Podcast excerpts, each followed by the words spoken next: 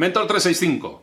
Las dos preguntas mágicas para mejorar tus ventas. Comenzamos.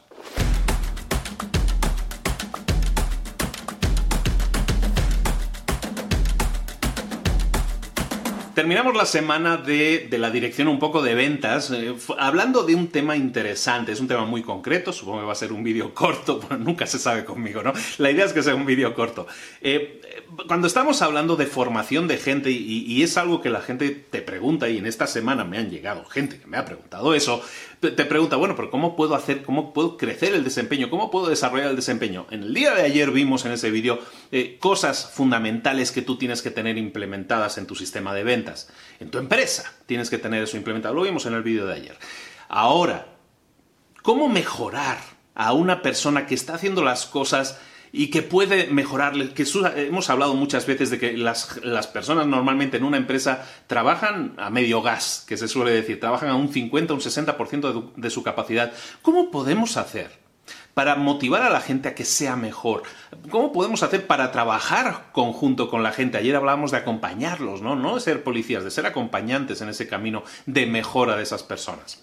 Hay dos preguntas que son muy básicas, muy fáciles de hacer, pero que si las haces, si las pones en práctica, te aseguro que te va a sorprender los resultados. En, el caso de un equipo de ventas, que es lo que hemos venido hablando esta semana, de cómo dirigir adecuadamente un equipo de ventas, es practicar estas dos preguntas puede ser la noche el día, puede darte una diferencia total. ¿Cuáles serían esas dos preguntas? Te estás haciendo la primera pregunta, muy fácil. Pregúntale a alguien, por ejemplo, un vendedor. Estamos en la situación de que estamos hablando de vendedores. Un vendedor ha realizado un contacto con un cliente, una llamada, una entrevista. Vino un cliente a la tienda y se le atendió. Cuando ese cliente ya se ha ido, cuando esa conversación ha terminado, entonces pregúntale a tu vendedor, pregúntale a tu empleado, pregúntale a tu compañero de trabajo, ¿qué es lo que hiciste bien? Esa es la primera pregunta. ¿Qué es lo que hiciste bien? Si te fijas, lo que estamos haciendo es un truco psicológico muy barato, es en vez de ponernos en posición de policía, como decíamos ayer, en vez de ponernos en la posición de, en la posición de eh, a ver qué es lo que hiciste mal, así no deberías haberlo hecho. Al hacer la pregunta en positivo, obligamos a esa persona también a pensar en lo positivo. A lo mejor esa conversación no fue la mejor del mundo, a lo mejor esa venta no fue la mejor del mundo, pero cuando tú le obligas a esa persona a ver, ponte en un marco de pensamiento positivo, piensa en algo que hiciste bien, automáticamente esa persona empieza a analizar esa conversación, esa venta que hubo con el cliente, y empieza a ver las cosas positivas.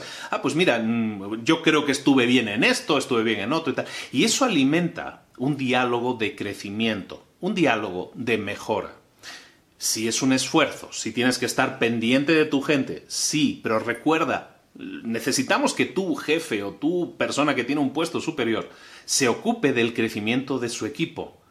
Y esto pensar en positivo de tu equipo y pensar que puedes tener un diálogo positivo con tu equipo es lo mejor que puedes hacer. No por ellos. No hay que ser egoísta. No, es que así ellos mejoran y se van a quedar con mi puesto. No. Si ellos mejoran, tu puesto mejora, tus resultados mejoran también. Recuerda que esto es un equipo.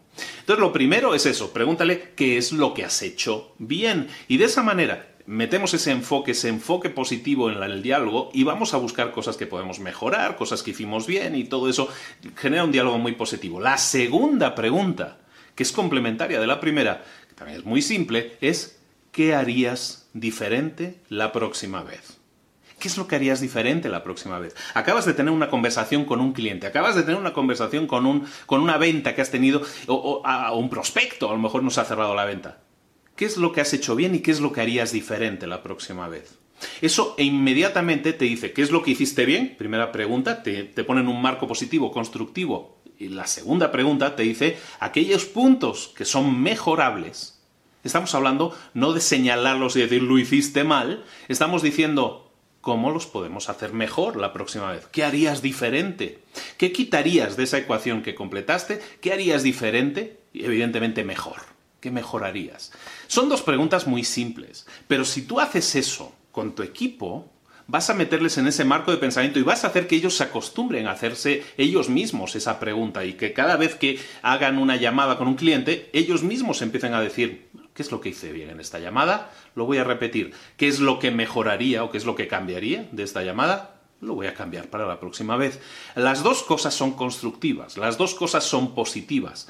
Esto sirve evidentemente para un vendedor, pero sirve para cualquier persona en cualquier cargo o cualquier persona que quiera mejorar por el ansia de decir quiero hacer mi mejor trabajo, quiero mejorar, quiero crecer.